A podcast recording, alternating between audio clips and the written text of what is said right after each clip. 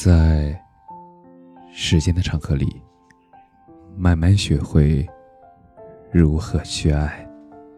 大家晚上好，我是深夜治愈师泽世，每晚一问，伴你入眠。如果当初没有想过去北京，我在日后日复一日行尸走肉的日子里，我会想起我错过了北京，我会后悔，因为如果不是我自己转身经历过这份代价，我就不会懂得它有多沉重。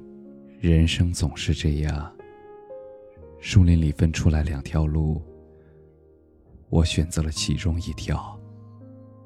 可是我总有一天会轻声叹息，向往事环顾，因为我只会想到那条错过路上的风景，却不会知道它的陷阱和荆棘。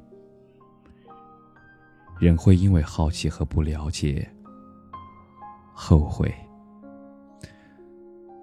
我们之所以那么拒绝后悔，是因为我们把“后悔”这个词儿。想象的太沉重了。他认为后悔就意味着否定。当一身尘埃落定的时候，我去后悔就意味着折磨自己。其实不是的，恰恰相反。如果我回首一生，如果我没有一个人，我想再回去见他一面。我没有那一句没有说出口的爱和抱歉，没有什么事情我还想再继续努努力，还想再参与。你到底收获的是洒脱，还是对人生的麻木和疏离呢？我们总是觉得后悔是一种负面情绪，其实后悔意味着人相信可能。他的背后是在意，是期待，是愿望，是热情，而毫不后悔。看上去那份洒脱背后，完全有可能是彻彻底底的绝望。有人总在说不平凡不容易，其实要坦然的说出我不后悔。才是真的不容易。有好多人，比如说李白，他很想显示自己不在意，所以说：“安能翠眉折腰事权贵，使我不得开心颜。”可是我们后世读他的诗的时候，其实总能读出他是在意的，还总有那么一份求而不得的酸。可是杨震写的是非成败转头空，是在什么时候呢？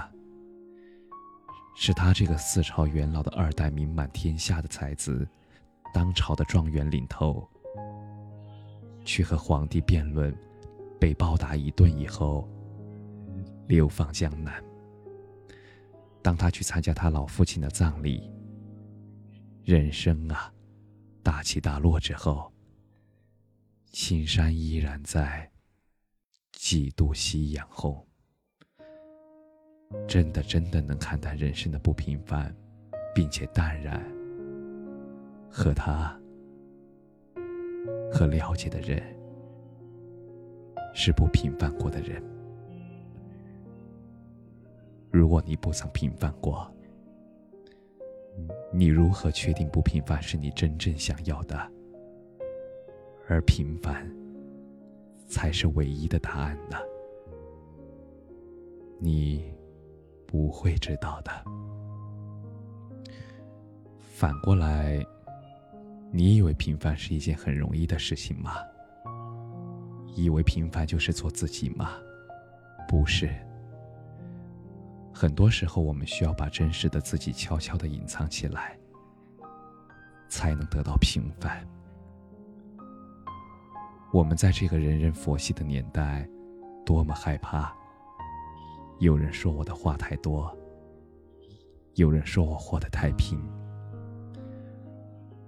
我们小时候的时候，第一次学数学，老师说一是最小的，二比一大，十是最大的。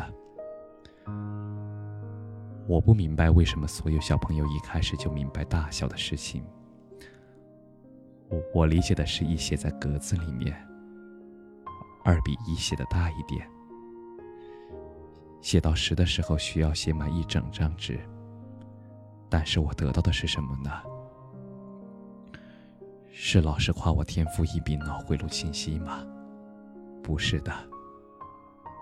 老师对我的父母说我太蠢了，他教不了我。我们这个世界对于不平凡没有那么赞许，没有那么宽容，没有那么友好的。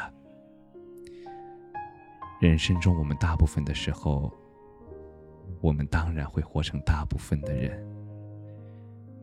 可是有那么一些时刻，你有一些品质，你有一些偏执，你有一些爱好，你有一些想法，让你跟平凡格格不入。可是有的时候，我们为了害怕网络暴力。不敢把真实的想法说出来，我们害怕社会的冷眼相待，所以隐藏自己重要的身份。在这个时候，我们悄悄的隐藏自己，想做个平凡的人，真正的泯然众人，是了不起的。我们想高超的潜伏着，可是潜伏了一生。从来没有让别人看见过真实的你，你不觉得有一些遗憾吗？一个人人生是否平凡，到底应该交由谁来评判？曾经有一个年纪，我们都觉得不平凡是可以做到的事情。小的时候读一本书，离开微软去改变世界。一个人从微软辞职，到尼泊尔的山上，去建造图书馆。第一次读这样的故事的时候，我觉得这个人好了不起，好特别，他们真的就能改变世界呀。可是后来读多了，就会发现这样的人其实很多，可是他们都没有改变世界。其实后来，是我们自己妥协了，是我们自己放弃了，是我们自己相信了。人有很多种活法，可是人生终究归于庸俗。人有很多种选择，可是终究我们只能拥抱平凡。因为这是我们自己的相信。可是很久以后，我回头再读那本书的时候，那个人自省了，他没有成为这个世界膜拜的英雄。可是，他在某一个图书馆真实的改变过某一个尼泊尔孩子的一生。米兰昆德拉写不朽。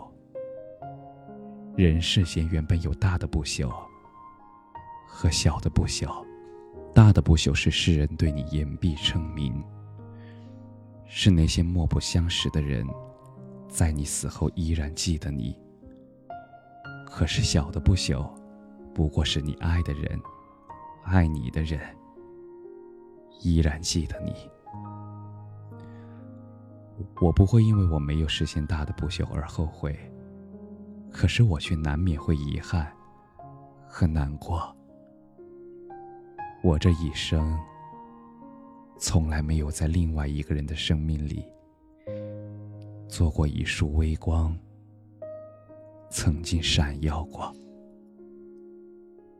感谢你的收听，晚安。